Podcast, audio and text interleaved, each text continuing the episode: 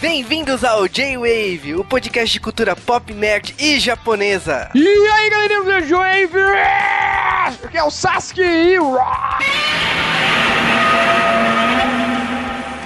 Aqui é o Thiago e eu já tô pronto com o meu balde de, de peixes. Não, espera aí, não é desse que a gente vai falar, né? Ah, droga, me preparei pra tudo pro filme errado, então. Aqui é o Juba e estamos falando de Godzilla! E logicamente que uma das pessoas que não pode faltar é o próprio Godzilla, né?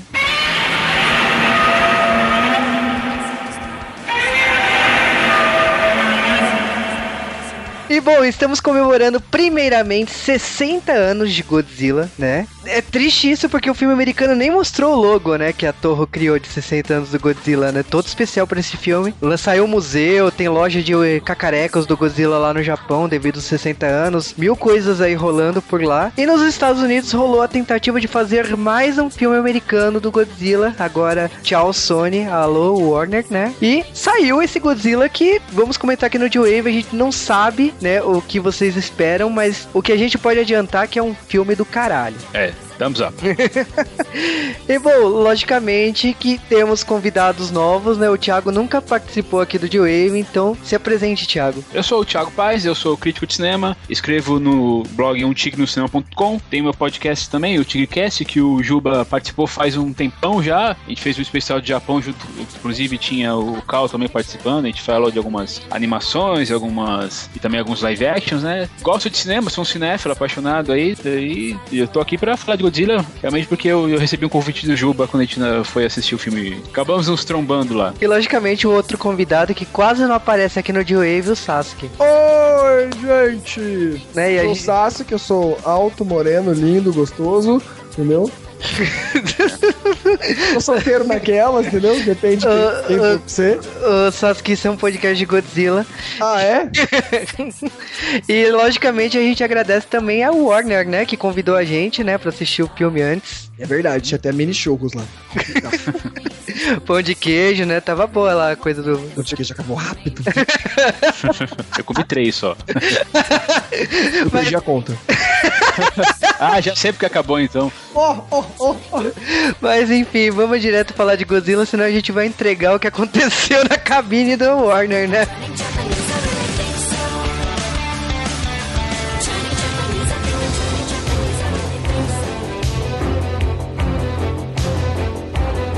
E antes de falar de Godzilla, né, o filme de 2014, temos que falar curiosidades de Godzilla em geral, né, os 60 anos de Godzilla. E para falar de Godzilla, temos uma entrada surpresa aqui. Na verdade, estamos aqui indignados de não estarmos nessa gravação, eu e meu tio. É, eu e meu tio, olha eu aqui, tô aqui também. Vou fazer questão de não deixar o Juba contar a curiosidade do filme. Só porque eu queria falar da feiticeira escarlate com Mercúrio. Mas depende, ah. qual feiticeira escarlate com Mercúrio? Exatamente. Exatamente. É, você tá querendo do, É, você quer o com peruca ou sem peruca? Não, é o sem peruca, porque no outro não tem nem feiticeiro escarlate. Mas estamos aqui para falar de Godzilla e ou Godira, né? Se você for japonês chato, vai ficar mandando e-mail pra gente falando que a gente tem que falar o nome original, problema seu. Baleia gorila, né? o foda é que em japonês até faz sentido, né? Porque as palavras são parecidas em japonês, o gorila e o kudira. Mas. É, cara, eu sempre recusei essa origem, por mais que o pessoal fale, né? Tá na origem do Godzilla, não, cara. É canônico, cara, não adianta. os caras os cara zoam até falam: não, não, era o nome do cara que trabalhava no estúdio, ele era grande. era grande Mas... e peludo. Mas a, a origem de, de Godzilla, ela tá muito atrelada à guerra no Japão, porque antes da guerra e durante, o estúdio Toho, que basicamente, sei lá, era equivalente a uma Warner Brothers, o Japão era um estúdio bem grande, ele fazia principalmente filmes de guerra, com um orçamento levemente limitado, então eles não tinham, obviamente, como colocar navios de verdade, campos de batalha, eles usavam miniaturas. Criaram todo o know-how de fazer versões em escala de objetos reais, objetos militares. E eles tinham tudo isso, eles tinham esse estúdio cheio de tranqueira, e eles precisavam fazer um filme, e os americanos falaram: olha, não rola filme de guerra no Japão. Palavra nova talvez você não conheça, chama-se maquete. Não, mas ó, a gente tá falando de uma época que os americanos venceram a guerra, né? E no caso, tipo, os japoneses tiveram que seguir uma cartilha, né? Dos americanos. Afinal de contas, quem ganha é que manda. Exatamente. Então, família real teve que se revelar, né? Mostrar que estudava isso. em escola pobre. Cara, isso é que foi, foi ofensivo pro povo japonês, cara. Teve várias mudanças no Japão em relação à Segunda Guerra. Uma delas é que, tipo assim, acabou a falar da guerra. Não dá para falar que é culpa dos americanos, porque é a gente que tá mandando nessa porra. Então a questão é o seguinte: vocês se inventem aí alguma coisa. E eles é. inventaram.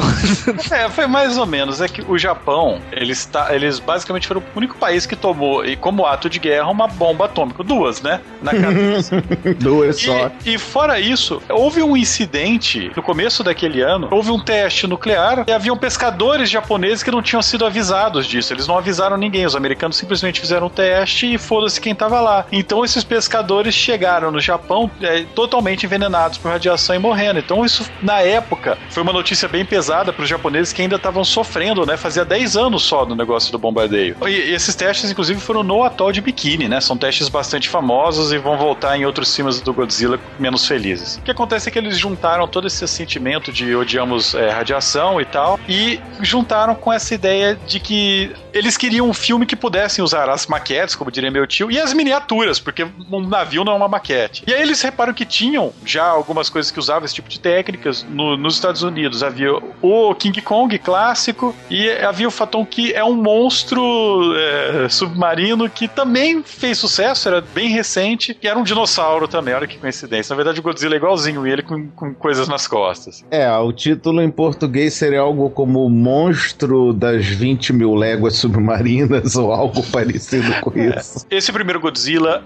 o Godzilla é um monstro terrível que, que foi acordado e envenenado pela radiação, por isso ele quer se vingar da humanidade, ele tem superpoderes mutantes também. Por que ele não? Tá faz... Ele tá fazendo caos lá. Então, esse primeiro filme do Godzilla é um filme muito pesado, é um filme forte que lida bastante com esse tema de, de que a gente está destruindo o mundo usando a tecnologia atômica. O que, se você parar para pensar, é exatamente o contrário nos Estados Unidos, onde tudo que usava atômico significava futurista, bom e não sei o que nessa época. Cara, mas eu acho que uma coisa que atraiu muitos americanos com o Godzilla é que, assim, a gente tá falando de que os, os japoneses fizeram uma abordagem séria sobre os efeitos séria naquelas, né? Mas é, se você fazer um paralelo com os americanos, é a época que nasce Contos da Cripta. É interessante você falar disso, de, de, dos americanos nisso, porque toda a revolução da DC Comics que a gente tem, que é nos anos 50, os remakes de todos os personagens, vem justamente desse mesmo espírito, só que com a versão ao contrário nos americanos, né? Radiação. Uhum Dá poderes, é, é, é, legal, é animal, é nossa, é sensacional isso. Não, isso, isso que você não tá contando a Marvel, que nove em cada dez super-heróis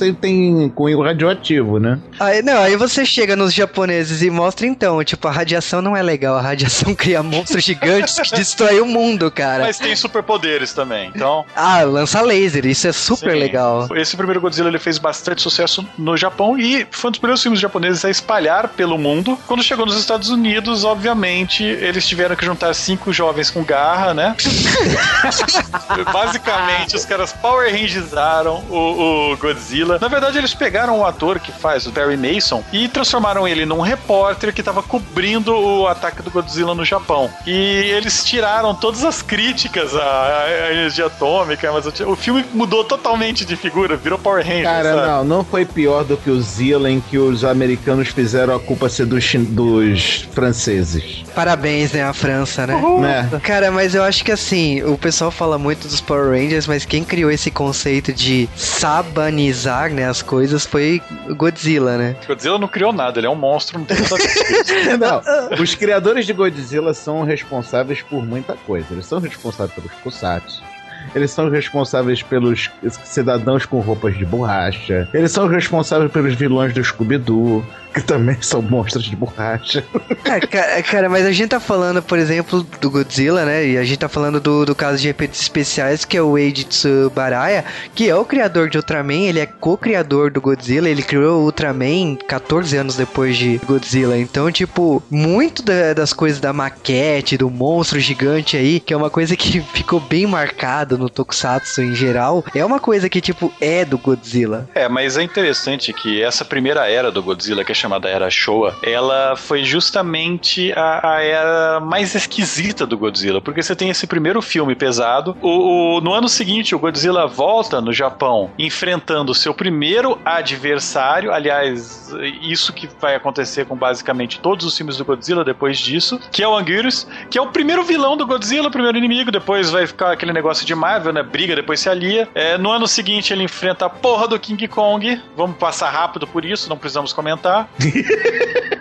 Depois nós temos o Mothra, que é, é uma mariposa gigante, que todo mundo conhece. Era até mais famoso do que o Godzilla na época. Ele era um concorrente da mesma empresa, mas ficou a ficar mais famoso. Aí nós temos o Ghidorah e temos todos aqueles outros monstros que, que vão fazer, sei lá, a, a era de ouro dos monstros gigantes no Japão. Só que tem um problema, essa quantidade enorme de filmes vai ficando cada vez mais besta. É, eles começam a querer vender o Godzilla não mais como um filme de terror, mas como filme de criança. O Godzilla chega até a ter filho e tal para treinar. Então, os filmes vão ficando cada vez mais pastelão. O Godzilla chega a virar engraçado, o Godzilla dança em alguns filmes, sabe? Por aí vai. Ah, então, não seja tão mal-humorado, Cal. Os filmes são bons. Godzilla joga basquete com Charles Barkley, cara. Vamos continuar então? Eu, eu, acho, eu acho que eu posso continuar. Meu argumento tá feito aqui. Mas olha, a gente tá ignorando, na minha opinião, um dos melhores vilões e antagonistas do Godzilla, que é o Mecha Godzilla em 74. Impossível. Não, eu não estou ignorando nada. É o Cal. Eu não eu tô estou ignorando, ignorando completamente. Nada. Godzilla, Godzilla pra mim até então é estilo Highlander, só pode haver um, sabe? Ah, mas por isso que você cria, por isso que você é. cria, por que não? É lógico. Ora, bolas. É, é, é, inclusive antecipando coisas como, como os, os tokusatsu do tipo Super Sentai. Vai um monstro gigante, você tem que inventar com um robô gigante, ora bola. Ainda, ainda bem que o, o Dragon Zord não tem nada a ver com isso, né? Não. Mas, o, o, que acontece é, é, que o Godzilla não estava fazendo mais sucesso, o Godzilla não estava mais vendendo em filmes, apesar dos brinquedos do Godzilla ainda venderem. Ou que diga o pessoal do Armagedon. Nossa. e aí são quase 10 anos sem filme do Godzilla, porque não vende, não dá dinheiro. Até quando o primeiro filme do Godzilla, né, era Heisei, que aí já estamos falando dos tokusatsu, né? Era Heisei são os tokusatsu que a gente conhece no Brasil. O primeiro filme do Godzilla nessa época, que é o retorno do Godzilla, ele falou: olha, sabe toda aquela putaria dos anos 60, 70 que teve do Godzilla? Esquece. Não, não existiu. Aconteceu. Esquece, Godzilla... por, esquece por um filme. É. Godzilla existiu em 54 e 30 anos depois, exatamente agora, ele volta na continuação. Nunca existiu nada no meio do caminho. É um filme sério, é, foi o primeiro filme do Godzilla que eu assisti, esse daí. E... O Retorno? Sério? O Retorno, eu comecei pelo Retorno. Você vê que, você vê que eu comecei errado, né? Eu é, comecei né? vendo filmes acho. sérios.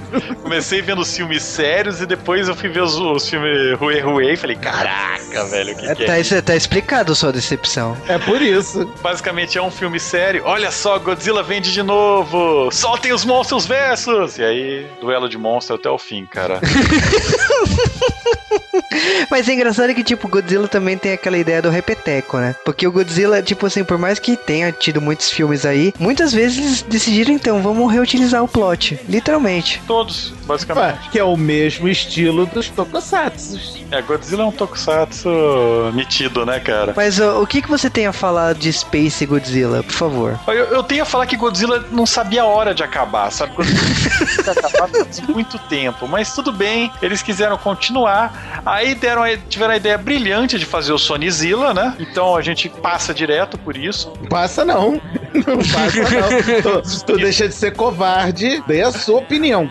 Comparado com os filmes pastelão do Godzilla, o Sonizilla é bem melhor, cara. Ah, cara, mas... não faz o Sonizilla ser um bom filme. Tem uma diferença muito grande de você estar tá em cima da, de ser a merda que tá em cima do que você não ser merda, sabe? Eu esperava bem mais do diretor de Independence Day, cara. Bem mais. Se você falar que não é canônico, logo depois você tem Godzilla versus todo mundo e que tá essa porra de monstro lá pra tomar uma rabada e morrer, mas ele tá lá, então. Cara, na minha opinião, assim, a gente chega no auge, porque tem, tem filmes aí, lógico, Godzilla contra Mecha Godzilla de novo, é, Godzilla é, Tokyo SOS, mas aí chega 2004, em homenagem a 50 anos de Godzilla, por que não fazer uma homenagem de 50 anos? Primeiro ressuscitando o bicho, né? Aqueles, o bicho, o Godzilla estava congelado. E ele é o único ser que não é controlado pelos alienígenas. Então ele irá lutar contra todos O quê? E... De novo alienígenas?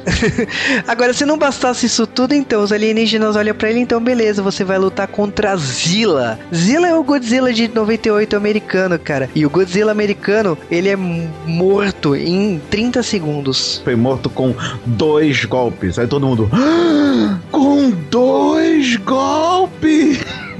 Ah, isso não é nada. O Cavaleiro de Urso morreu com 100. Abraço pessoal do Vai Ceia, cara. Foi isso, Godzilla. Ele tem dois filmes sérios, um monte de filme Rue Rue e um monte de filme Street Fighter. Bom, então, três sérios se você considerar o de 2004, o 2014. A gente não sabe ainda, lembra? A gente não viu. Com o Godzilla explicado, então vamos falar diretamente as curiosidades do filme que eu não vi. E olha o Juba tentando não dar spoiler na nossa cara falando curiosidade agora. Vamos lá, vai. E já que o Carl falou pra eu falar do filme, temos que falar que, primeiro, é uma homenagem aos 60 anos de Godzilla. Ó. Oh. E segundo, a aparência do Godzilla nesse filme, produtores, né, o diretor, eles decidiram que, tipo assim, olha, o Godzilla da Torre sempre existiu. E eu acho que, tipo, a versão americana tem que honrar o visual do Godzilla japonês. Mas eles não queriam que fosse aquele visual porque é tosco, né? Então eles fizeram assim, ah, então é como se alguém tivesse visto o Godzilla e tivesse desenhado pela lembrança dele. Então é um Godzilla que você olha para ele, é um Godzilla que parece malvado, mas ele é bem mais mal, ele tem bem mais detalhes. Mas quando você olha de longe, realmente é o Godzilla da Torre. É, os detalhes são baseados no que era do, do Godzilla original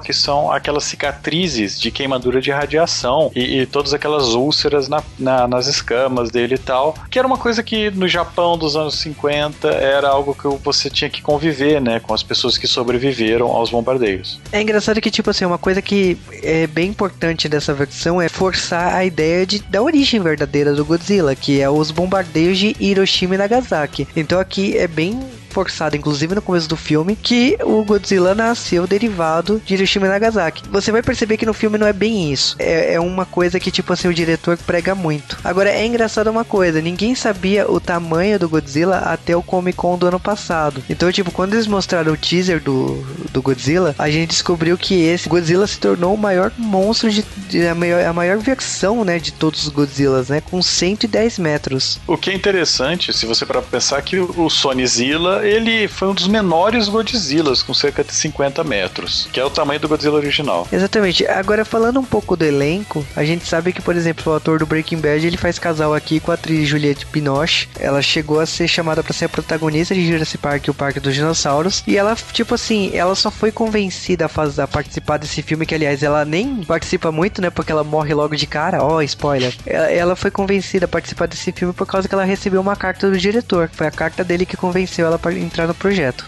As pessoas têm que se arrepender de não ter feito o Jurassic Park por algum motivo na vida, né, cara? É engraçado que, tipo, o som do Godzilla, ele. O som de 54, o Eric Adel, ele que, que cuidou do som do filme, ele não só, tipo assim, ele atualizou o som, ele tornou o som mais orgânico. Quando você ouve o som, é o som do Godzilla, mas é um som muito mais real, eu diria. É interessante falar que esse som original do Godzilla lá em 54 ele foi feito pegando uma corda de um baixo baixo, um instrumento, aquele gigantão, aquele, aquele violoncelo gigante, e o cara raspou uma luva de couro naquele, naquela corda, então faz aquele barulho. Se eu soubesse disso, cara, eu toco baixo faz um tempão, eu faria o Godzilla toda hora, mas... O filme tem 960 efeitos especiais e, tipo, apenas 327 são para o modelo do Godzilla propriamente dito, né? E lógico que um dos diretores cogitados a participar do filme, né, a dirigir o filme foi Guilherme Del Toro, que na época se recusou usou porque estava ocupado com o Círculo de Fogo. Esse também é um filme muito importante porque ele conta o fim da parceria Warner Brothers com Legendary Pictures. Foi uma parceria que durou por muito tempo. Tem filmes aí como Homem de Aço. A gente sempre viu a Legendary do lado aí e tipo a Warner distribuir, a Legendary que produzir e tal. Isso significa que tipo assim, a Legendary ela rompendo a parceria, alguns filmes ela produzirá com a, com a Warner Bros, como o novo filme do Christopher Nolan, mas o novo filme do Super-Homem não terá ela do lado. E tipo, é engraçado que eles escolheram justamente Godzilla para anunciar né, esse rompimento e marcar essa nova época dessa, dessa produtora, né? É interessante notar aqui que o Multus, né, os dois monstros desse, desse filme que a gente falará mais tarde, pode ser o Moltra ou não, ele é inspirado no visual de alguns filmes famosos aí. Ele é inspirado em King Kong, o Alien Oitavo Passageiro, Parque dos Dinossauros, né?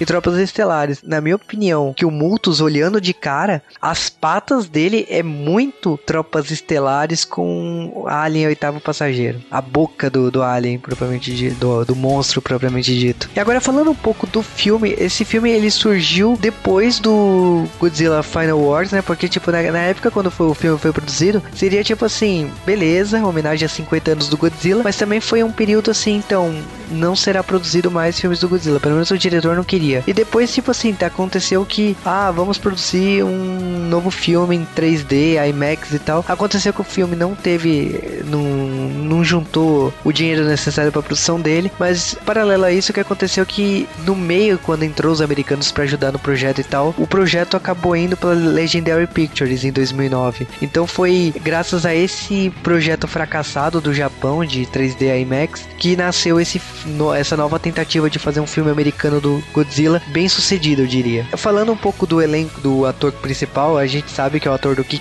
Mas muitos atores foram cogitados para ser o protagonista. E no caso, o Joseph Gordon-Levitt, Henry Cavill, o Scott McNary, Caleb Land Jones. Então, tipo, só você ver, né, que o Joseph Gordon-Levitt, que é o, o Sandman, e o Henry Cavill, né, que é o Superman, né? Só entre uma das opções aí para ser protagonista, acabou sendo o Kick-Ass, né? Ou Mercúrio Mercúrio, né? Mercúrio sem peruca. É engraçado também que, tipo assim, a gente tá falando do Mercúrio, mas é ele e a noiva dele, né? A gente tá zoando aqui, mas o eles seriam irmãos nos Vingadores. Eles seriam não, serão, né? Serão, serão. o Pietro e a Wanda, o Mercúrio e a Feiticeira Escarlate em Vingadores. A gente sempre soube que rolou um incesto nesta família. Quando você tem esse tipo de filme que acaba tendo a intromissão do exército, você tem que ter uma ação militar para acontecer o filme, normalmente eles têm algum tipo de consultor militar para ver o que pode ou não fazer e o que é certo ou não. E nesse caso a Marinha topou fazer a parte dela quando ela leu o roteiro, não, não, porque a Marinha ela sempre topa isso, né, nos Estados Unidos. Só que os US Marines, né, que, que não estão relacionados à Marinha, à Marinha, eles não toparam, eles não aceitaram. Então eu quero entender o que que Transformers tem que Godzilla não tem para eles terem topado Transformers. Tá aí, eu queria ver que roteiro que eles leram, né, pelo que a gente conhece o diretor, né. Esse filme também marca o primeiro IMAX da, das atrizes Juliette Binoche, Sally Hanks e Elizabeth Olsen, né? Agora, um detalhe muito interessante é que não foi pra versão final, infelizmente, mas o ator Akira Takarada, que foi, participou, né, estrelou Godzilla de 1954, ele faz uma, uma cena, né, como oficial da imigração. Essa cena apareceria em algum momento do filme, né, quando os atores vão pro Japão, mas acabou que só ficaria como extra, né? Bom, e essas foram as curiosidades do filme de Godzilla e resta agora responder uma pergunta: qual é o maior filme de kaiju dessa era? Será que é o Pacific Rim ou será que é Godzilla? Vamos dar a chance pro pessoal defender o Godzilla ou não.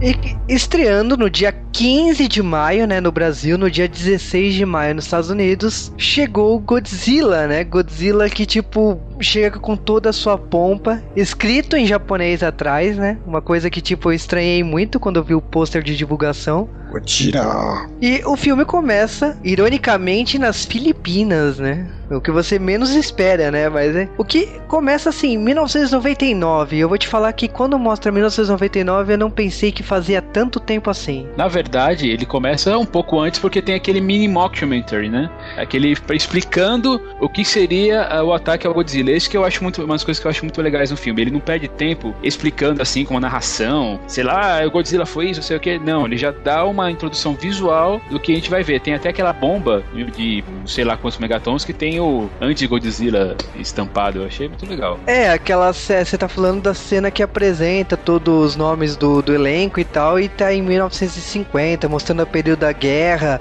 O... Faz até aquela homenagem discreta, né? Que cita 1954 como um dos testes para é, testes nucleares, mas não era um teste nuclear, era um teste contra Godzilla, né? Porque o monstro tava vivo. Eles e... comentam no meio do filme depois, é que os testes nucleares não são russos, pensaram que era a gente fazendo, a gente pensou que era os russos fazendo, mas na verdade era todo contra o Godzilla. E é engraçado que, tipo assim, a gente tem essa apresentação e já vai pra 1999, vai pras Filipinas e mostra que, tipo assim, tava rolando uma obra ali e de repente, tipo assim, abriu um quase um abismo, né? Sugou 40, 40 é, operários, aconteceu alguma coisa ali, gra muito grave, e que o doutor que é interpretado pelo Ken Watanabe. Aliás, eles querem um japonês em Hollywood, eles chamam o Ken Watanabe, né? Exatamente.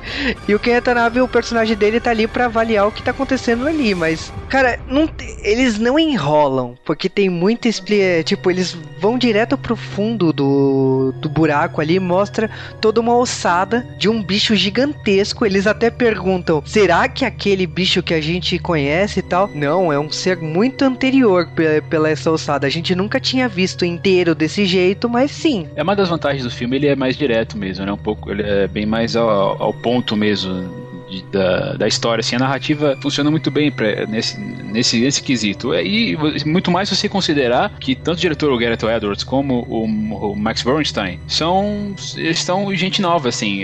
O Gareth ele dirigiu um filme chamado Monstros é, uns, há uns dois anos atrás. Esse é o segundo longa-metragem dele. É, e ele já tinha feito um documentário, né, sobre Nagasaki, então ele tem uma experiência, ele gosta, ele é apaixonado pelo Godzilla e, e realmente ele vai direto ao ponto. Eu acho que, tipo, o, o roteirista também, nesse caso, também é, contribui para isso, né? E nesse ponto aqui, tipo assim, a gente tem a alçada, eles explicam que tem um ser que tá ali é, intacto, a gente não sabe o que que é, mas é um ser que... dois seres, né, especificamente. E beleza, tipo... É, beleza? Como assim? Tem um bicho do cabrunco ali radioativo, você fala beleza, né? Não, beleza que, tipo assim, a, a história não vai, não vai mostrar mais o que aconteceu com esses dois bichos. A gente sabe que o doutor lá, que é o Ichiro Serizawa, né? Que é o Ken Watanabe. Ele achou peraí, esses dois. Vamos fazer uma dentro sobre o Ken Watanabe. Hum. Pra quem não conhece o Ken Watanabe, ele é pai da Anne Watanabe, a gostosinha, entendeu? Quem não sabe o que eu tô falando, quem já viu os drama aí. Acho que a gente já fez algum drama com ela, Juba? Eu acho que não. Infelizmente, mas, mas a gente é... vai fazer um ainda, entendeu? Estou vendo, estou vendo a caia dela. Ela fez XX Holic. É ela fez XX Holic. É muito bom, entendeu? Ela é muito gostosa. é só um adendo especial porque ela é gostosa.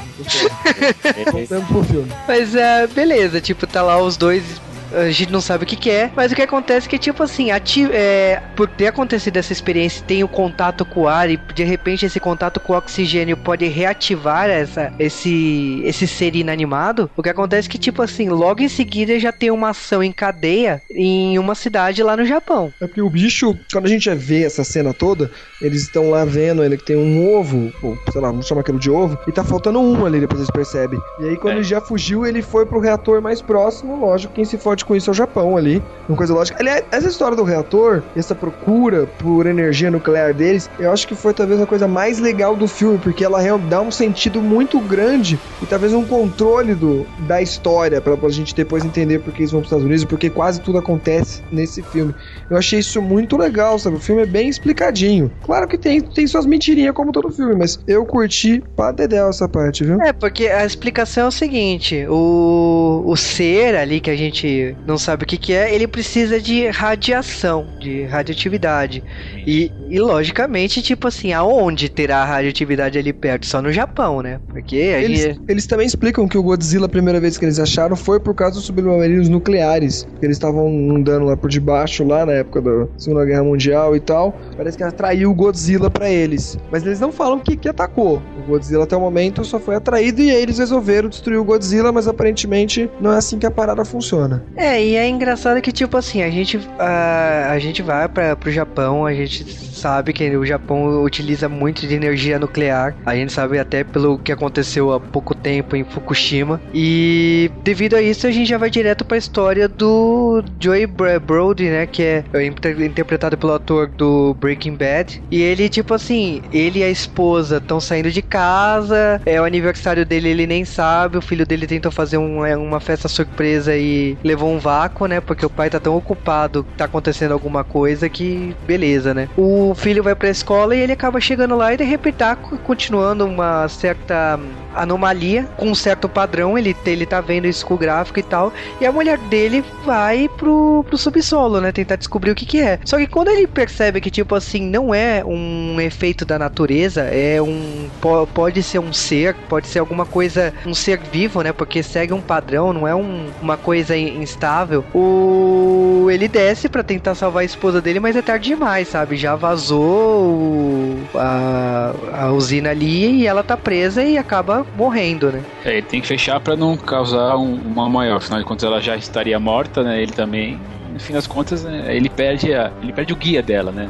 Dele. É, tipo, vamos dizer assim, a, a, essa etapa da história fecha porque é, até fecha com o filho saindo da é, o filho saindo da escola, um, olhando assim para onde os pais trabalham e percebe que alguma coisa errada aconteceu. E nisso se passa 15 anos, então a gente vai para 2014. Eu só queria abrir um parênteses rapidinho sobre a escola, a escolha da da, da, da Binoche como como a mãe do, do Joe, a, mãe, a mulher a esposa do Joe, né, e, e mãe do, do pequeno Ford Ford, né? Eu acho que poderia ser qualquer, uma, qualquer outra atriz é, internacional. Eu, é, entendo que tipo, pegaram o Brian Creston e a Juliette Binoche para chamar uma. dar mais, é, mais nome pro filme, né? Porque talvez só o Aaron Taylor não fosse suficiente, nem o Ken e aí colocaram ela lá. Mas eu, eu, eu, não, eu não sou lá dos grandes fãs do trabalho da, da, Juliette, da Juliette Binoche, mesmo no cinema, no cinema francês, é, sabe? Eu não, é, não vejo ela como uma grande atriz. Acho que poderia ser qualquer outra pessoa lá.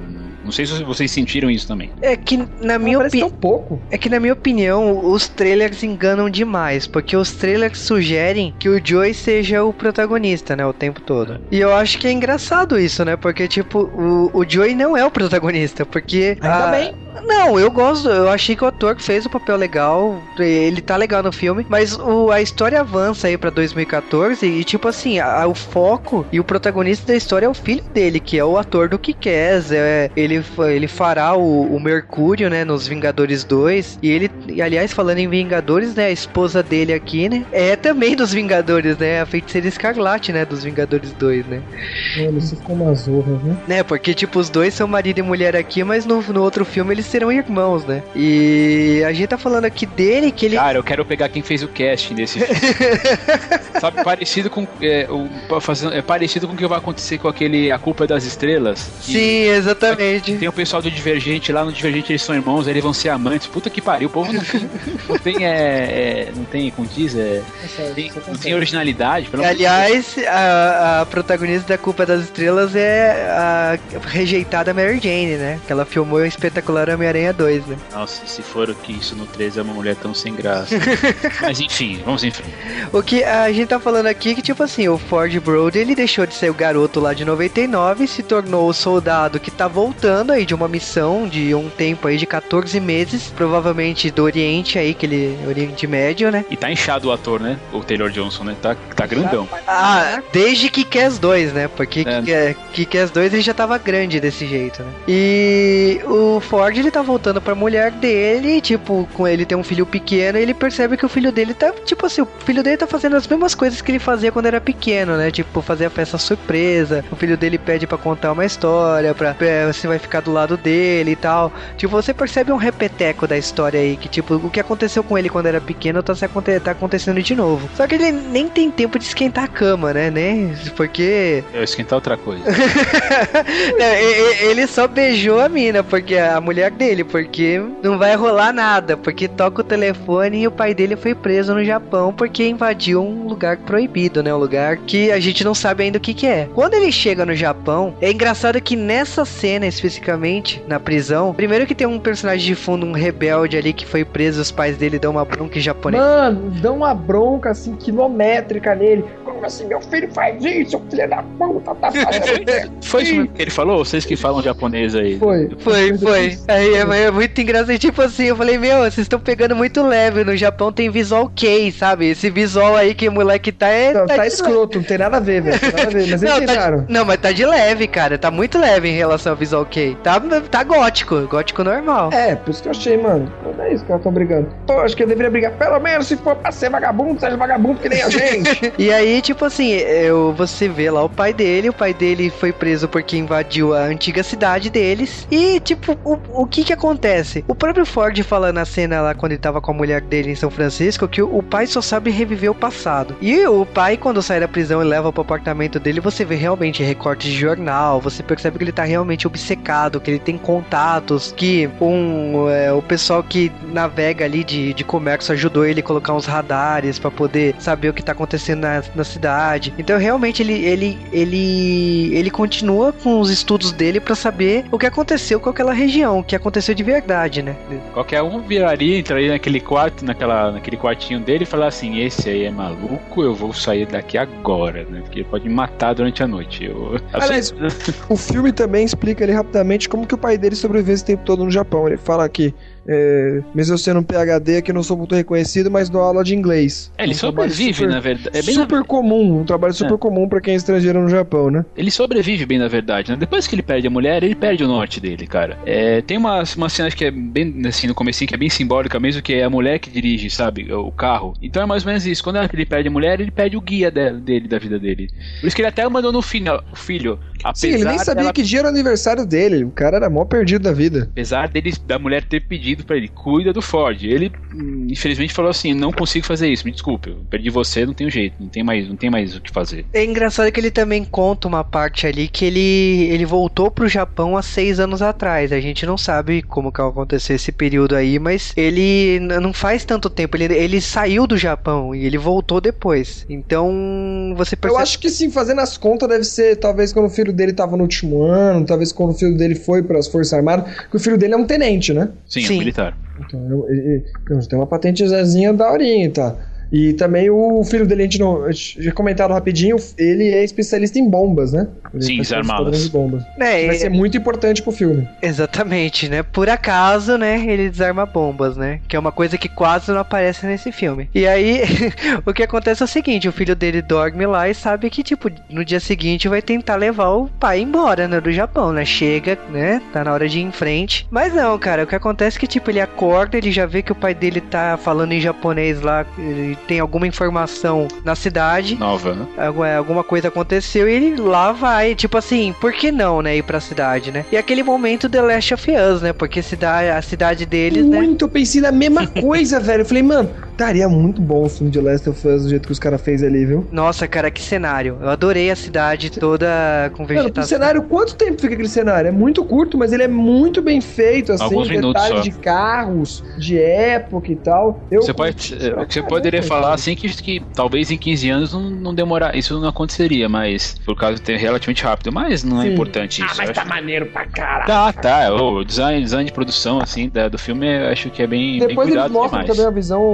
uma visão tipo de, de avião dessa cidade. A cidade tá muito destruída assim, mais maneiro, bem Last of Us mesmo. Eu curti pra caramba. É, e eles estão lá andando, você, a primeira coisa que o, o Joey faz, ele tira a máscara e fala assim, ó... Ele vê os cachorros correndo, né? Eu Não, ele vê, é, não, ele vê os cachorros e em seguida ele olha pro, pro nível de radioatividade, É, né? conta- ele- Contador Geiger. E aí ele olha que fala assim, não, tá zero, tá zerado, então não tem radioatividade nenhuma aqui. É por isso que ele tira a máscara, ele não é louco, né? Pô, peraí, né? E aí, logo depois, ele e o filho dele entram lá na antiga casa deles, que aliás, a casa deles realmente parece que passou 50 anos, né? Mas então ele É, chega. mas Cheio de vermes. Será uma referência pro filme de anos 90? tem uma hora que o aquário mostra uma, uma- um casulinho lá, bem rápido, né? Dura alguma cena dura alguns segundos. Falaram que essa cena do aquário também dizia o nome de um certo monstro do, É. do Godzilla. Eu não vi, eu não vi na hora, eu não reparei. É que esse aquário no começo do filme falaram que aparece escrito Moltra. Eu não reparei. E depois aparece o casulo, né? Será? Será?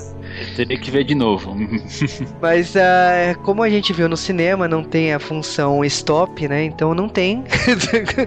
Mas o que acontece é que é o seguinte, ele, ele o pai dele consegue pegar os disquetes que ele tanto falava e ele pega uma foto da família. O próprio Ford ele vê uns bonecos de quando ele era criança, ele pega um soldado e tal. O que faz mais remete bem o que ele que ele se tornou adulto, né? São é, ele, o filme o filme tem algumas algumas brincadeiras visuais que vão dar conexão a eventos futuros, né? É o que a gente chama é, é uma predestinação, digamos assim, né? Ele tava do filme ele mostrou que ele estava predestinado a ser um, um, militar. Tem uma outra coisa que eu vou comentar um pouco mais para frente. E beleza, ele pegou o boneco, o pai pegou os disquetes. Quando ele sai continua andando pela cidade, o que acontece que a polícia japonesa reparou que, então, vocês não podem estar aqui. E eles são presos, só que em vez de serem levados para fora da cidade, eles são levados levados pro centro da onde era a usina, né? Onde, onde ele trabalhava.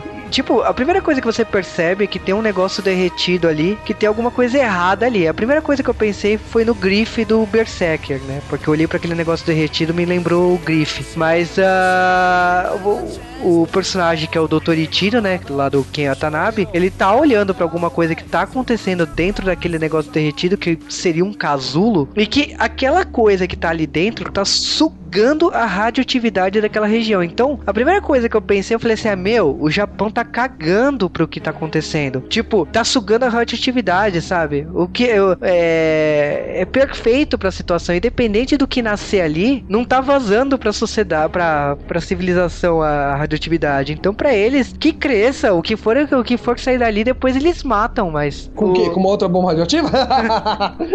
o que você quis dizer, Juba, que é, é aquela velha história do, de um governo, sei lá, de uma, uma, ou uma sociedade secreta que seja, dane-se, que esconder a verdade, já que ninguém está sendo prejudicado, eles conseguem fazer uma. passar uma história da carochinha pra população, fechar aquele lugar, falar que é radioativo, mas não, já que tá. Por enquanto tá tudo bem, então a gente não tem o que se preocupar, né? É, exatamente, porque eh, se você parar pra pensar, eh, remetendo ainda a Fukushima, né, que aconteceu há poucos anos atrás, meu, se nasce um monstro desse ali e tá sugando toda a radioatividade, vai, sabe? Sabe?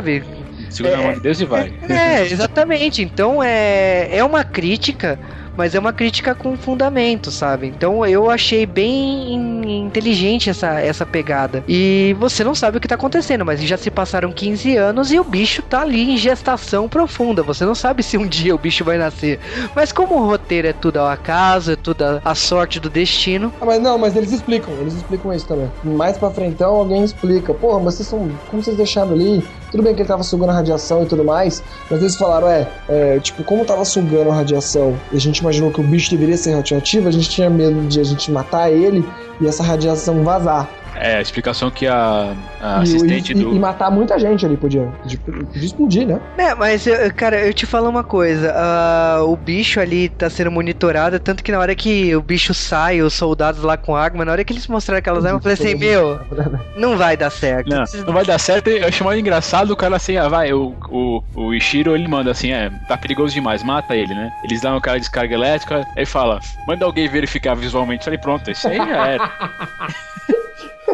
Imaginei que é um tonto que vai lá, velho. É, por, por, aí. É mais ou menos como os, os, os soldados, o pessoal de vermelho de Star Trek. Vai que ele vai morrer. Simples, simples, você sabe. É, tanto que, é, que é, o soldado entra no casulo, você vê aquelas gosmas todas e pronto, né? Você já vê a cabeça do bicho já engolindo o, o soldado, né? E aí... e aí eles também juntam uma coisa que eu achei legal pra caramba, porque até o momento a gente não tinha juntado os dois, né? O, o professor com eles, né? E aí você vai descobrir que devido ao pai dele ter ficado tantos anos doido procurando para saber o que realmente aconteceu ali na, ali na usina nuclear naquele dia, o pai dele estudou sobre como que é, ecolocalização, tinha outros livros doidos. E isso também estudou sobre uma coisa que eles vão usar muito ali e que eu tenho lá minhas dúvidas de como realmente funciona daquele jeito, que é aquela bomba de, de elétrons, né? Que eu saiba dá para fazer blindagem contra aquilo, né, gente? Mas tudo bem. E que não tá, o que não tá ligado também não é pego, mas em é, geral tem, a, tem aquela velha história que a gente chama assim, filme, né? É, tem aquela coisa que na narrativa que a gente chama de suspensão de descrença, né? São certos elementos que podem não funcionar na, na vida real, mas a gente aceita com certos É, com certos limites, claro, pra poder. É, que, pra gente aceitar a história sem muitos, sem muitos problemas. Né? E o que fica no limite ali, eu acho. Aí, ele- aí eles encaixam de que o pai dele parece conhecer bastante, certo? Mas eles não queriam falar com ele, eles só viram ele ser interrogado e não acabaram não falando diretamente com ele. O doutor, o doutor Serizal, e depois que dá merda, ele resolve falar. Só que aí o pai, no meio dessa merda toda que aconteceu, acabou se ferindo gravemente. Meu, o pai tava em cima de uma ponte. Na hora que o bicho apareceu, a ponte caiu e, tipo assim, ele até, até tentaram salvar ele, mas não, E não, sei, morreu. é, e não sei vocês, mas eu fiquei tão surpreso com a, com a aparição desse, desse monstro, porque a, a distribuidora Warner, tanto, pelo menos assim, tanto, tudo que eu vi, eu vi 20 minutos do filme, eles não, eles não davam essa pista que teria um segundo e um, um segundo monstro. Eu fiquei bem surpreso, porque assim, eu tava esperando que fosse aparecer o Godzilla lá, daí não, é aquele é, monstro quadradão lá, meio, meio retangular, que eles chamam de moto, né? Eu fiquei bem surpreso com a, com a, com a surpresa. Não, mas cara, é pra ser surpresa, porque, tipo, com aquelas patas, eu por muito tempo eu fiquei falei, meu, será que é o Godzilla com essa pata? Eu fui É. o único que não imaginei que, era o, que não era o Godzilla. Então, tipo assim, eu quero também deixar isso bem claro, gente. Eu não vi trailer, eu não vi nada desse filme, eu nem sabia que o cara do Breaking Bad tava aí. Eu não, eu não reconheci o cara do Breaking Bad por um bom tempo. Eu falei, mano, eu já vi esse viado em algum lugar. Você tá querendo levar porrada, cara. cadê esse cara? Eu já vi na o cara, eu não sei da onde. Aí quando ele tá pra morrer, é o cara do Breaking Bad. Ainda bem que ele morreu, não gosto dele. mas, Não, mas o que eu quis dizer é que, é, claro que quando apareceu a pata, eu falei assim, mas não é o Godzilla, mas eu, mas eu imaginava que fosse um, sei lá, um, um proto-Godzilla lá dentro daquela, daquele caso. Não, então, mas é exatamente. depois do filme de 99, né, gente? Quando, quando, é, quando eu vi a, a pata, eu falei assim, será que ele vai evoluir, virar aquele bichão, sabe? Não, não sei. E aí, cada vez que aparecia a cara do monstro, eu falei, não, cara, isso não pode ser o Godzilla. Eu vi o trailer, não é o Godzilla isso. E aí, o que acontece é que na hora que o bicho apareceu asas no bicho, eu falei, isso não é o Godzilla. É, você é uma coisa que você fala assim, nossa, fudeu, o bicho tem asas. Porque, tipo, já deu merda geral, o Japão tá em alerta é, total. é, Você olha pra aquilo e você fala, hum, ferrou. E de repente o bicho tem asas. É.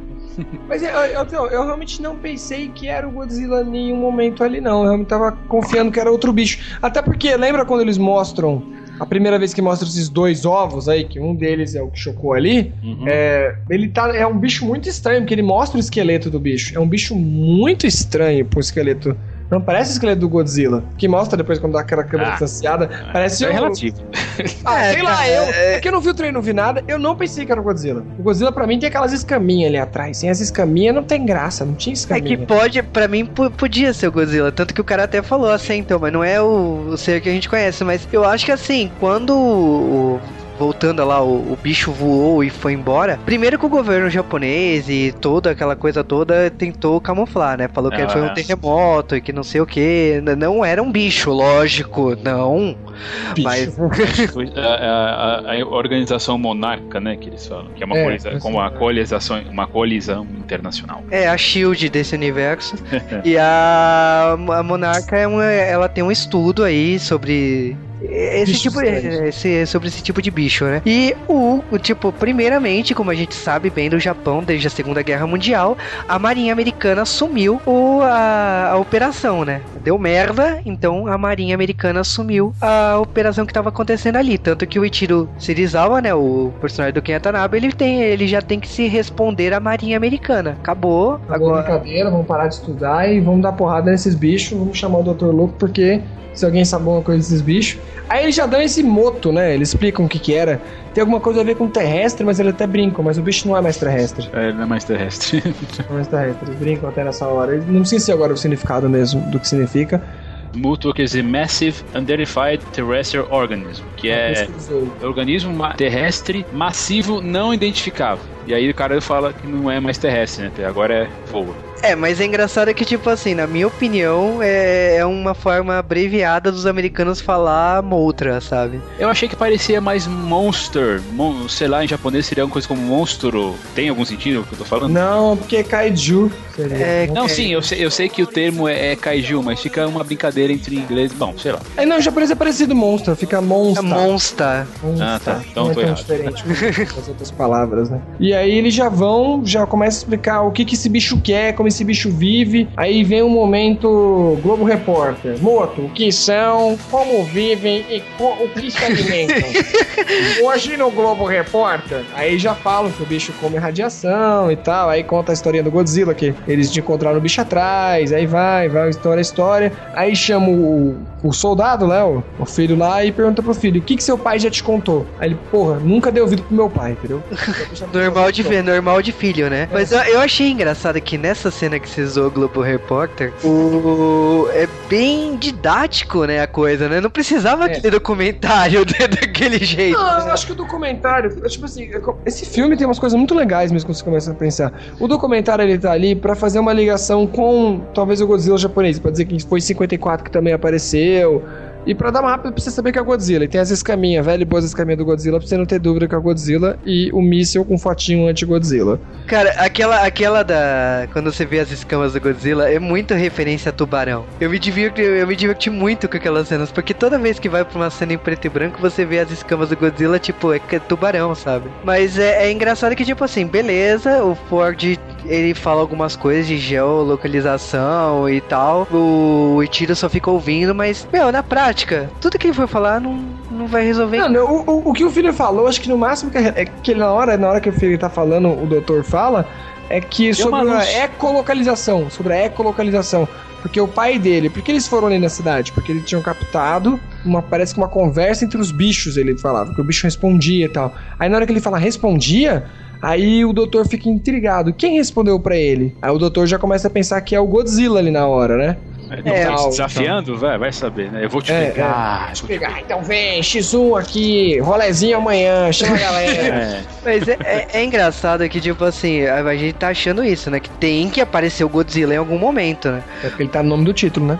E paralelo a gente já vê toda aquela coisa que é bem clássica de filme de Godzilla, né? Que você já vê todo o chefe da marinha se organizando porque tem que ter a missão pra matar o bichano, né? Tem que matar o bicho. E ele tá lá mandando ordens, ó, analisem, passem ele, eh, vá com helicóptero, vá com soldados por terra, vá por onde for que vocês têm que achar esse bicho. E o Ford é levado pro porta-aviões e seguido de ir pro Havaí. Lembrando, o bicho não é fácil de achar porque ele tem esse amp dele lá, ele É, explode ele- tudo eletrônico, então fode tudo. Então tem que mandar os soldadinhos a pé mesmo. E até que manda um soldado a pé pra procurar submarino no meio da floresta. Os caras ficam trolando. Oh, submarino no meio da floresta, que ideia idiota. É, É, e porque- e é interessante que nesse, nesse motivo aí, né, quando o, o Ford ele já ele cai na situação e não dá, não dá tempo nem de, de chorar a morte do pai, né? E aí ele vira assim, tipo, uma, um, um arquétipo clássico do herói, sabe? Que nem é, Super-Homem, Batman, eles são todos órfãos, né? Harry Potter, é uma coisa mais recente, sabe? Ali, ali ele se torna.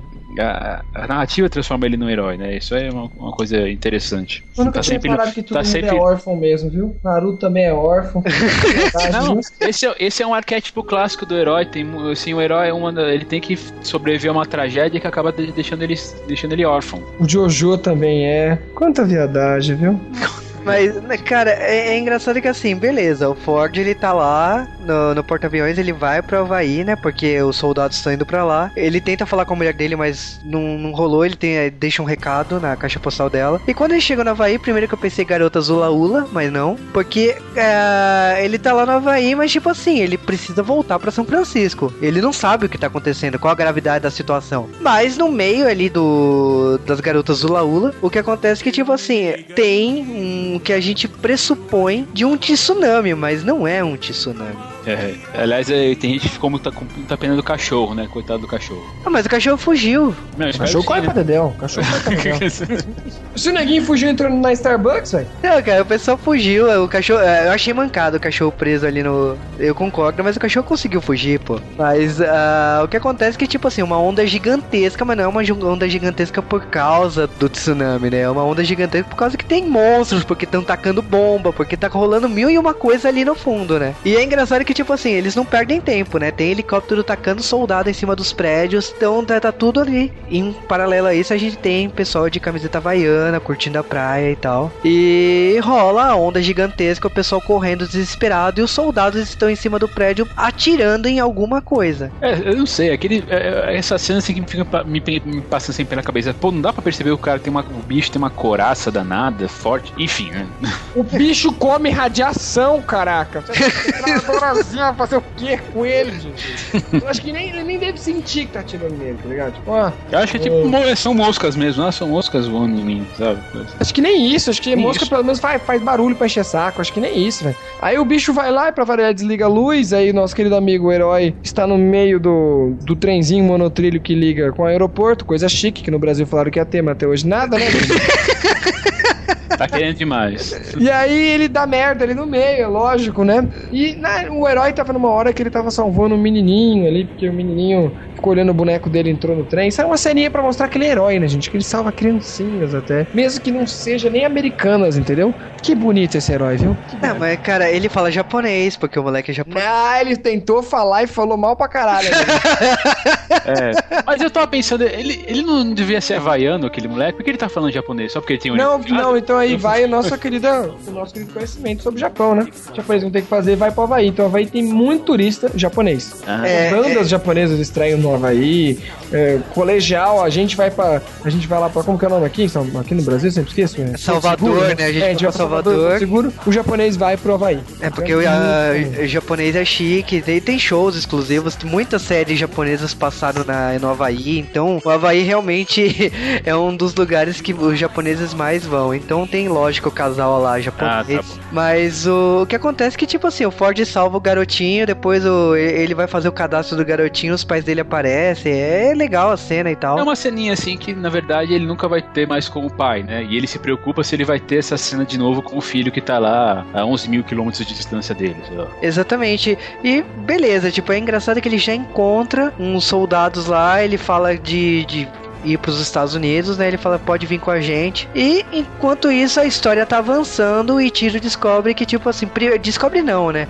Ele fala assim, olha, há 15 anos atrás, quando tinha um... A gente encontrou do- dois seres aí lá na- nas Filipinas, os americanos levaram um, um sumiu, né? Que foi parar no Japão. O outro, os americanos levaram onde leva tudo que é radioativo no mundo inteiro, né? Pra Nevada, né? Que é onde rola a área 51, né? Isso, isso é muito importante. Apesar de não ser chamada de área 51, é onde, tá, onde, ela, onde ela fica. E a área 51, mesmo não sendo citada a área 51, é onde exatamente rola tudo que é radioativo que estão em enormes cofres. É bem engraçado isso, por causa que, tipo, Muito engraçado, velho. Porque o pessoal têm que abrir o copo pra descobrir qual que é o cofre que deu merda. Porra, velho, tem um buraco gigantesco no deserto.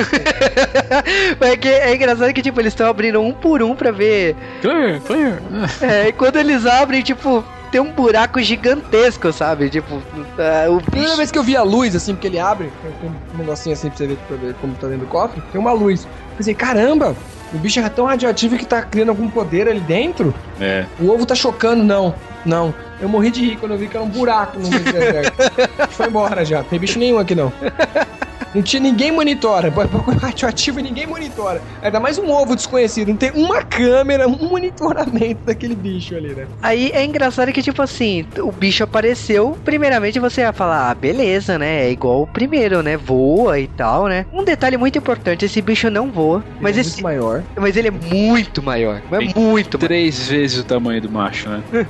É, até então a gente não sabe que era macho e fêmea. É, né? é. A gente vai descobrir isso agora. Que, tipo, quando eles falaram que o pai do Ford identifi- é, identificou uma conversa, era realmente sobre dois seres iguais, macho e fêmea, e que no caso era é, esse ser aí que saiu. Aliás, de novo, quem dá essa informação, a maioria das informações que a gente não sabe, é o Serizawa, que é o professor. O que eu vi É, gente, ele- no final do é filme o- reclamando sobre o personagem. Eu Não, achei o não, personagem mas ele- muito bem usado. É, esse filme ele tem muitos arquétipos, né? Então tem o herói, tem o mestre que vai ser. É um mestre ter- que vai ser a, a- o, o que vai explicar a maioria das coisas, né? Ele, de- narrativamente, ele tem vários, vários momentos assim que a gente já viu em outros outros filmes. Mas é, eu gosto muito do, do conceito de, co- de como eles são usados, né? É, o Ichiro, na minha opinião, ele é um ele é um resumo dos cientistas malucos que tem em todo filme do Godzilla, sabe? Sempre tem um cientista que vai ficar explicando, que vai bolar armas, que vai tentar alguma coisa. O e, e não só um, às vezes tem vários. E o Ichiro, ele é o resumo disso tudo,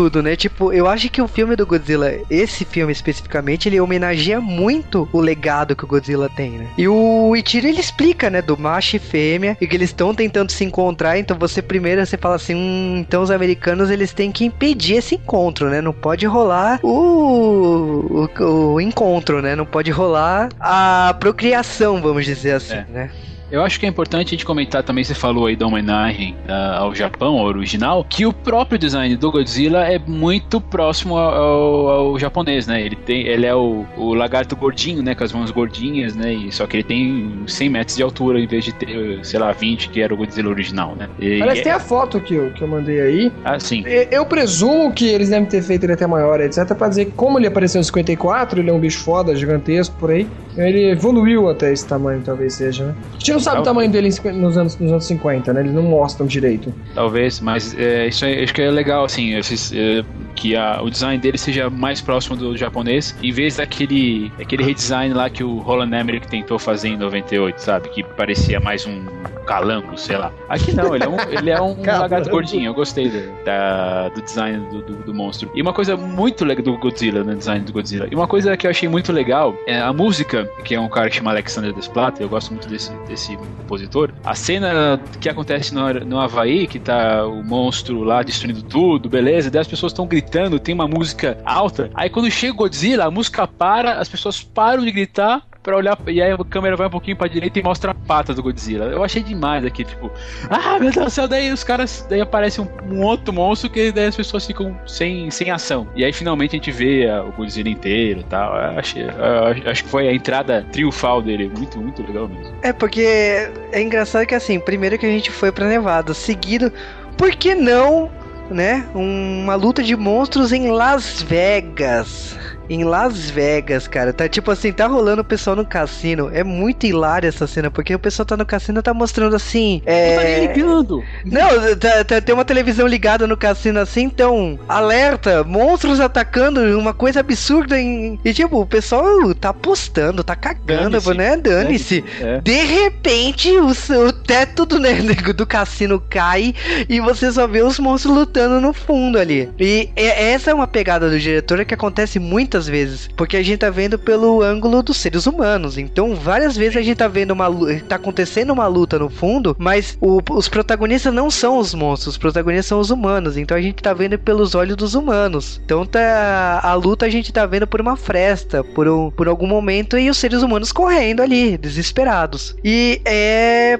engraçado que assim, tá rolando lá os monstros lutando em Las Vegas. O a gente volta pro Ford, né, que ele é, tipo, ele já se encaixa, ele já se encontrou ali, né? Ele tem, ele sabe que ele, tem, ele tá numa missão agora e que ele tem que impedir o encontro dos dois monstros. Ele, ele não sabe que tem um Godzilla, que na verdade não são dois monstros, são três. E eu, uma coisa que eu comentei no, um pouco mais cedo sobre a predestinação, né? Você não tem ideia que vão ter dois monstros, vai ter um confronto assim, é uma surpresa do roteiro. Mas quando o Ford é criança, prim... tem um pôster que aparece dois monstros brigando, dois já assim, é, é, assim, passou muito rápido, é, digo relativamente rápido, né? E foi uma, um anúncio do que já ia do que já ia ver, mas a gente acaba percebendo isso é meio é, no subconsciente, né? Só vai se tocar um pouco depois. É, eu nem reparei porque Japão no anime de monstro brigando, porra. Não, eu vi, eu, eu vi o pôster e falei assim, ah, é uma homenagem aos pôsteres da Torre, né, de Godzilla, né? Que... É, eu pensei que ali teria o símbolo de famoso 60 anos do Godzilla, alguma coisa parecida. Até porque escrito em japonês ninguém ia nem perceber, né? Mas, mas, é engraçado que, tipo assim, em alguns momentos, depois da cena do Havaí, é engraçado que, tipo assim, o, a frota americana tá indo pros Estados Unidos e várias vezes eles estão dando contorno em volta do Godzilla, né? Como se o Godzilla fosse amigo, né? E é. é o Godzilla não tá muito se importando com a situação em, em, volta, né? É claro que vai ter sempre um militar idiota que vai atirar no cara, vai atirar no bicho, apesar de do superior falar, não atire, não atire, mas é atira, né? sempre tem. Mas o Godzilla é muito calmo, porque mesmo mesmo pessoa atirando, etc., ele, ele cai que anda pros humanos. Ele, ele quer. Ah, isso que eu até falar aqui. Eu já vou até adiantar uma coisa. Beleza, o Godzilla mata os bichos, mas ele mata por quê? Porque ele quer matar? Porque ele não come os bichos depois que ele mata, velho. Não, então a explicação é que ele. É é que o, o Watanabe fala, né? O personagem do. Dr. Serizawa. Do, do, Dr. Serizawa fala, é que ele tenta buscar equilíbrio, né? A, a, a tudo. Mas é, aquela coisa, é equilíbrio é relativo, né? Então se, ele sabe que se tiverem, assim, Godzilla, né, sabe de algum jeito, né? Sabe que se tiver aquele tipo de criatura à solta, é, não vai sobrar, por exemplo, gente pra, pra povoar o mundo, sei lá. é, Então, mas o que, que É, Godzilla mas- tem a ver, a ver com a gente? É, Não, isso não é, tipo, que, é que a gente faz parte do ecossistema, entendeu? Não, eu até entendi isso, mas a, e a natureza faz isso. Mas a natureza faz isso porque ela colocou um bicho pra comer o outro. Tipo, sim, É, mas se o Godzilla é- comesse ali, eu ficaria quieto. Ele Cara, o bicho, eu ficaria quieto. Eu já analisei pela ótica que, tipo assim, quando eles dão essa explicação, eles falam que, ah, então, o, o, o bicho, o- os dois bichos que apareceram, eles estão. É, Tentando sobreviver, so- gente. não, eles porra. tão- tão- Não sobre- é culpa deles, é da sociedade que marginalizou eles, gente. Mas co- como eles estão de volta, eles apareceram, o eles atraem coisas do passado, então eles a- Beleza, aí o Godzilla aparece pra caçar eles, mas o Godzilla caça apenas pra matar. Enfim, é só, é só uma coisa que eu achei. O único, talvez, grande defeito que eu achei no roteiro é isso. Eu esperava o Godzilla comer eles, porque ele, afinal, é um predador. O predador não. Animais não matam só por matar, gente. Eles matam pra comer e o Godzilla não comeu ninguém. É, mas a gente, tá, a, gente, a, gente, a gente tá evitando de falar de comer, mas a cor rolou comer aí que os dois. Porra, bonitinho, até foi bonitinho, mas, mas continuamos na ordem cronológica. Continuamos na ordem cronológica. Eu É. que quis avançar logo. É, porque, tipo assim, a gente tá falando do Godzilla e tal, mas paralelo a gente tá tendo os dois monstros aí tentando se encontrar, né? O, mon- o monstro de Nevada saiu em É direção. romântico, né? Ele contra tudo e contra todos. Tinha aquelas músicas, me lembra a música J-pop, né? Se o mundo virar seu inimigo, você estaria do meu lado, entendeu? Porque o mundo virou. Nossa, Mas, cara, a gente tá falando assim, o outro monstro voador, ele também tá indo em direção aos Estados Unidos, né? No caso, o grande encontro rolará em, em São Então, Francisco. você fica combinando de romântico de novo, né? Mas tem um motivo pra São Francisco alguém pergunta, como eu falei, eles, eles dão motivo pra tudo até. É, Eles falam que eles estão. Os americanos resolveram fazer uma emboscada, fazer uma isca, já que eles gostam de coisa radioativa, eles vão juntar um monte de bomba. Aí os bichos vão atrás das bombas e quando chegar lá eles vão explodir as bombas. O problema é, e é por isso que entra de novo nosso herói, as bombas não podem ser eletrônicas, elas têm que ser feitas no, no velho e bom reloginho. né, E, aí, e tem que, o timer, fazer né? eles se, é, e tem que fazer eles se encontrarem em algum lugar que quando vai explodir não vai dar merda. Mas aí o Serizawa fala, mas a gente já tentou explodir um deles, o Godzilla, e não deu certo. Ah, mas isso foi há 50 anos, as bombas eram lixo. Comparado com o que a gente tem hoje em dia, é, comparado com o que a gente tem hoje em dia, aquilo lá era um fogo de artifício, né? Nem isso, nem fogo de artifício, eles falam outra coisa, mas eu não sei o nome disso em português, sabe? Quando aquelas biri, é biribinha, acho que é biribinha o nome dessa porcaria. É, porque eles falam assim, meu, quando a bomba caiu em Hiroshima e Nagasaki, é, é- era aquilo ali, mas hoje, tipo, depois de 60 anos aí, 70 anos, a bomba é muito, ma muito maior. Tipo, você tá achando que não vai fazer, vai fazer efeito. Só que, meu, na hora que eles deram a explicação que o monstro consome é isso como comida, pra Eu mim, falei, explo- mas foda-se, é, É. foda-se.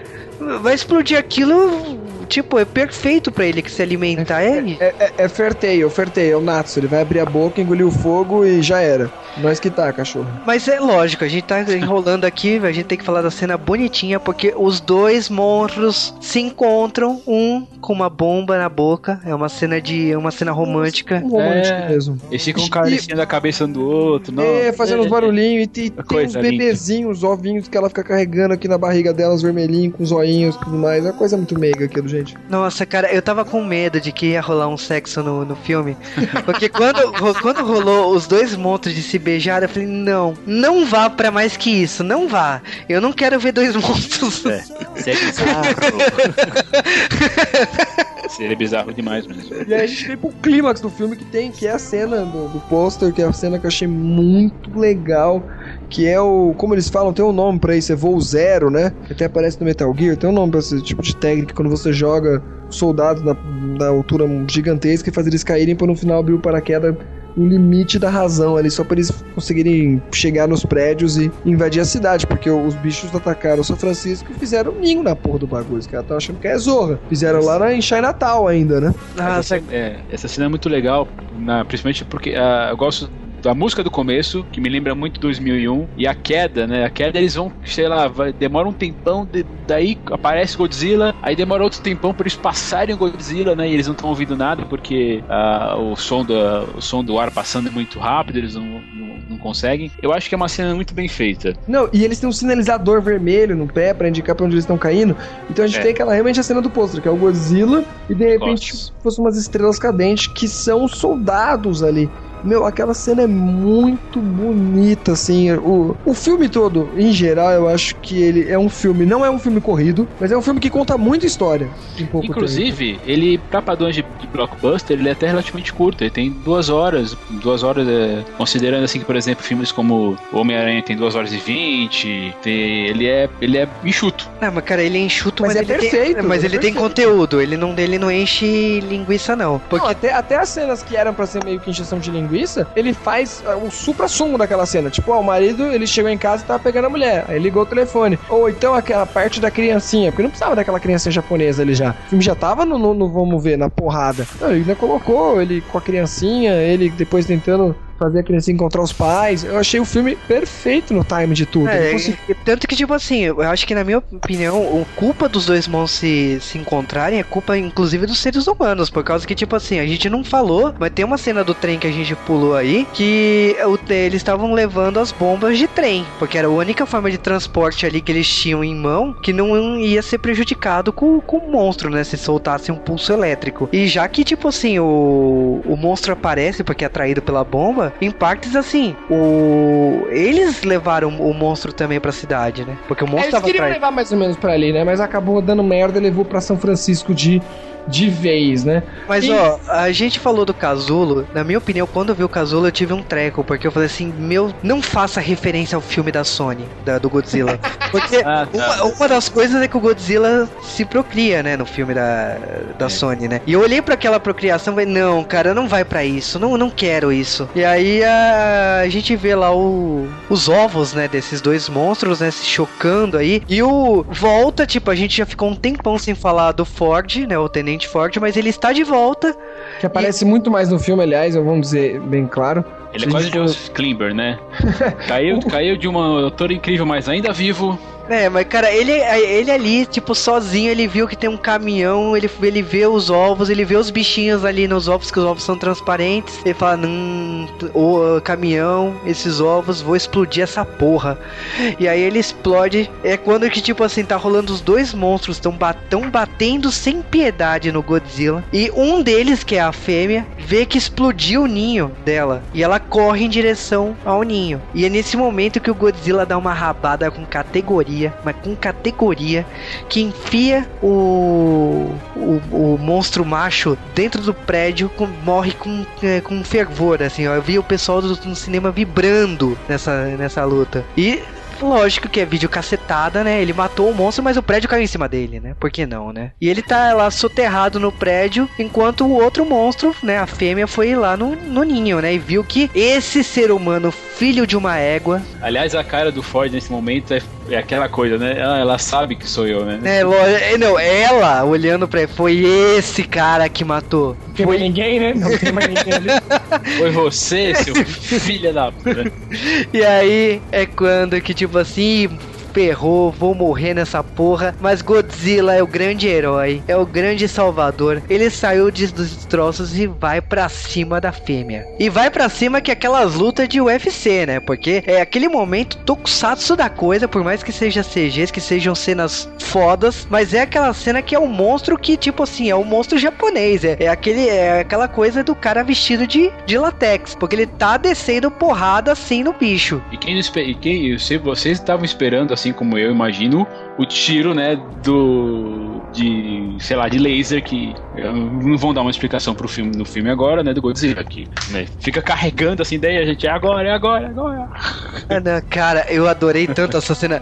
E tipo, porque. Mas a- no filme americano, o Godzilla dava Não, não dá. raios, né? Ainda bem. Não, ele- a assim. explicação do, do filme do, de, do- de 98 era como se ele fosse uma coisa mais próxima do dragão. Ele tinha duas glândulas e uma acendia a outra e provocava uma chama. E o, o japonês é porque ele levou bomba nuclear na cabeça, né? Na coisa, na coisa assim, né? E aqui é porque ele foi sempre radioativo mesmo, é nós que tá, cachorro. É, cara, é tipo, o que importa. Ele nasceu assim, pronto. O que que- os mutantes. O que importa é que, tipo assim, a gente não tava esperando, mas ele tá entre a, uma neblina ali, umas nuvens, e de repente você só vê as costas dele acender como se fosse um raio, uma to- acendeu na, colocou na tomada e começou o raio a acender, acender as costas dele inteira. Quando ele vira na cara do bicho, ele acerta com raio, mas é com gosto, assim, mas, foi, mas foi com gosto. E é aquele momento que tipo assim, se você não pulou e vibrou no cinema agora, você pula. Você vai faz gesto, comemora, é, é gol, porque é, Godzilla atirou com, com todo seu fervor aí, mas lógico que, tipo assim, não será só esse tiro. A luta continua e, na minha opinião, é agora que vem pra mim a melhor cena do filme. Porque não basta matar, você tem que abrir a boca do bicho e acertar com raio, mas dentro e queimar o bicho todo. Como eu tava falando, eu pensei que ele ia fazer a cena do suicídio do Didi, né? Que era virar ao contrário, assim, né? Meu, eu tava, esper- eu tava esperando qualquer coisa. Na hora que ele começou a abrir a mandíbula do. Esse bicho vai estourar. Eu pensei que ele estourar a mandíbula também. Aí ele chegou e. Blá, na boca do bicho. Aí eu falei assim, Foi meu. foda quanto, eu acho, né? Eu, eu, tava, eu tava esperando, eu falei assim, ah, beleza, sabe? É, é mais suave, né? O laser e tal. Meu, que suave o caramba! O corpo do bicho é todo dissolvido e você só vê o Godzilla segurando a carcaça da cabeça do bicho. Aí eu pensei, agora ele vai comer o bicho. Ah, mas desmaiou, né? Dá um. Dá um. Dá, É, ele dá uma- desmaiou então. Eu, eu- eu quero saber então. E aí, aí eu te pergunto, aí eu te pergunto, Percival. Aí eu te pergunto, Percival. Hum. Como que o Godzilla não comeu nada no filme todo? Ele não come, as- ele não come os bagulho radioativo, ele não come os outros bichos, ele lutou, ele se feriu. Ele vive do que, o Godzilla? Godzilla é funcionário público agora?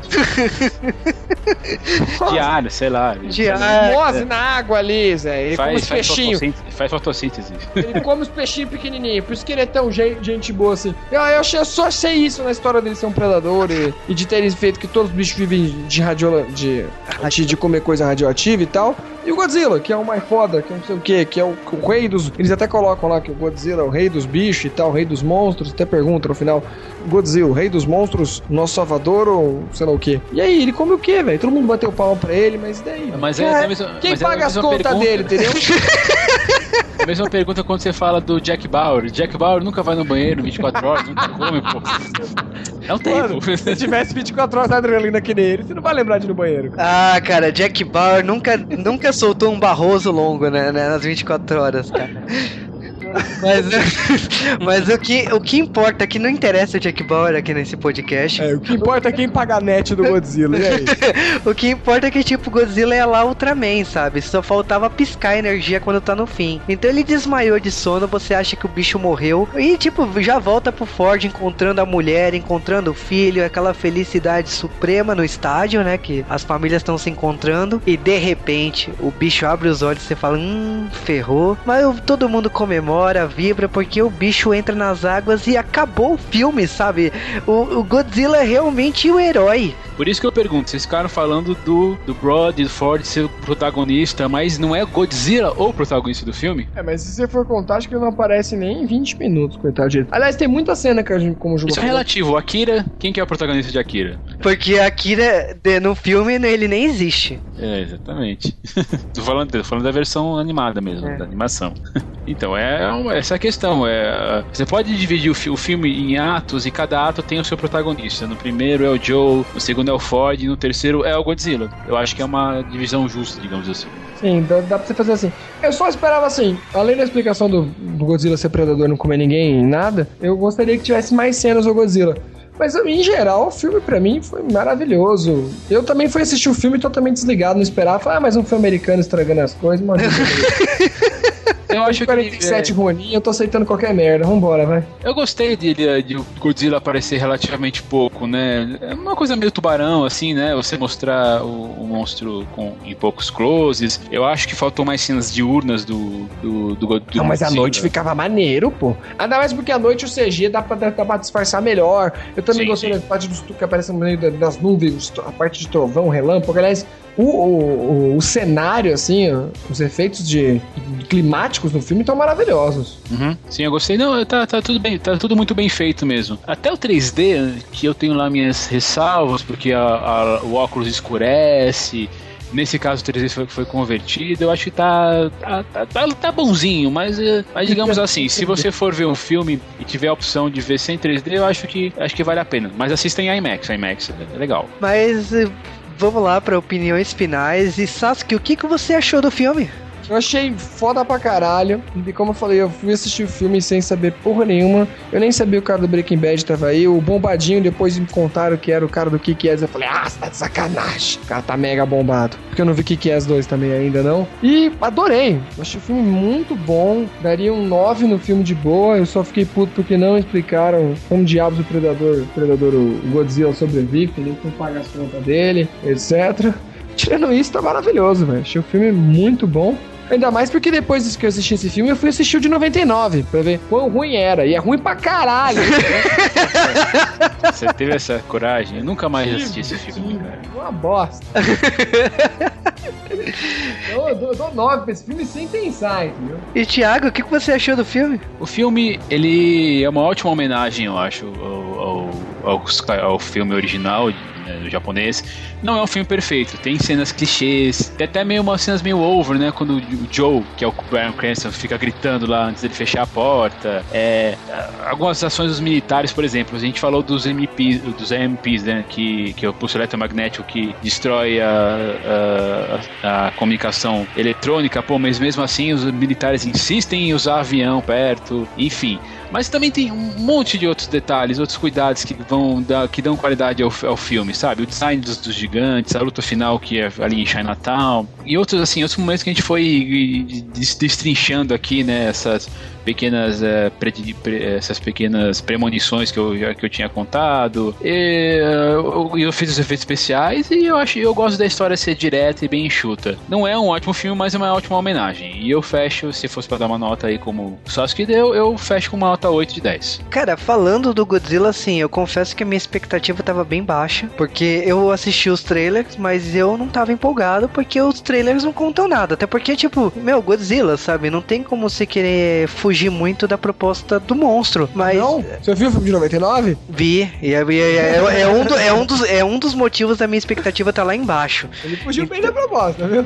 Mas é. É tipo assim, quando eu assisti o filme, eu não sei se é porque minha expectativa tava lá embaixo, o filme é ótimo. O filme é ótimo porque homenageia a história, a mitologia, né, japonesa, né, do filme da, do personagem da Torre. Tem personagens que representam o que os filmes do Godzilla têm. Então, tipo, é, é, é, um personagem absurdo, mas é um personagem que, tipo assim, o, o filme americano, assim, ele conseguiu trazer, impactar e contar uma história que, por mais caricata que seja igual o Círculo de Fogo, né, o Pacific Rim, ele conseguiu, tipo, eu vi muita gente ali é, gritando no cinema que é melhor que Círculo de Fogo. Eu, tipo assim, eu vou te falar que... São é, filmes diferentes, são filmes diferentes. São, são filmes diferentes e eu não consigo fazer esse paralelo, mas que eu vibrei nas cenas de luta do Godzilla, ah, eu vibrei. Então, é é, é um filme que eu saí muito empolgado justamente porque eles não tentaram fugir da proposta que o Godzilla é. O Godzilla é isso. O Godzilla às vezes é vilão, ele ataca e mata e tudo mais,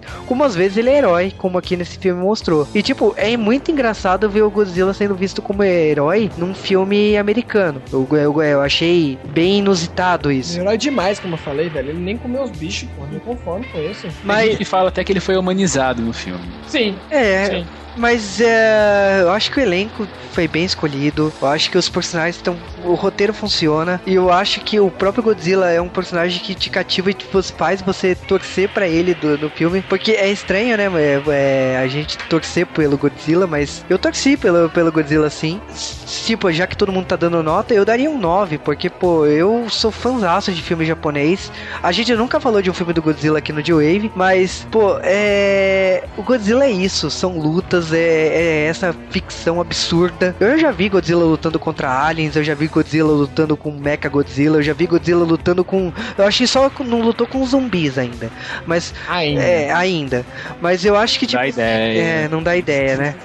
Mas eu, eu acho que, tipo assim, o. A Torre já levou o Godzilla para tudo que é lugar. E esse filme conseguiu mostrar um pouco do que os japoneses já fizeram com o Godzilla. E eu acho que fez muito bem. Então, se por acaso você tá ouvindo de Wave com toda essa porrada de spoilers e tá aqui até agora ouvindo, eu acho que assim, se você não se empolgou com a gente narrando as cenas de luta do Godzilla, é, pelo menos na nossa crítica final aqui, a gente incentiva fortemente que você corra pro cinema assistir o Godzilla descendo a porrada nos dois monstros. Como eu digo, como eu sempre costumo dizer, não acredite na gente, tire as suas próprias conclusões. Ou vai, tipo, xingue a gente no final, tudo é, bem. É, vocês estão errados, seus idiotas. É, e não esquece de ficar até o final, gente, porque no final, mano, tem cenas especiais dos Vingadores, tá? Sério, por que todo mundo torcendo até o fim ali, cara? Porque, porque parecia que o Ultraman apareceu.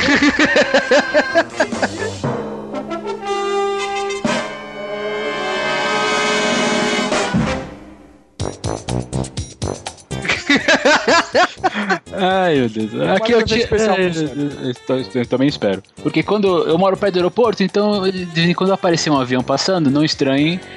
Dá pra ouvir daí? Só pra vocês terem uma ideia. É, acabou de passar um avião. Mas É, então. Acabamos nos, tram, nos trombondo. Trom, acabamos nos tram. Eu achei que podia ter a filha do Watanabe, entendeu? podia ter encaixado em qualquer Cara, papel o ali. Sasuke tá sozinho há quanto tempo? Só pra eu ter uma ideia, já. Porque tá falando de mulher. Assim, ah, sozinho, sozinho não, nunca, né, gente? Você tá aí Né? com... Como é que é a velha história, né? Como é que é a musiquinha lá? Solte- solteira, assim, sozinho. Meu Deus, que tipo de pula isso, pula isso.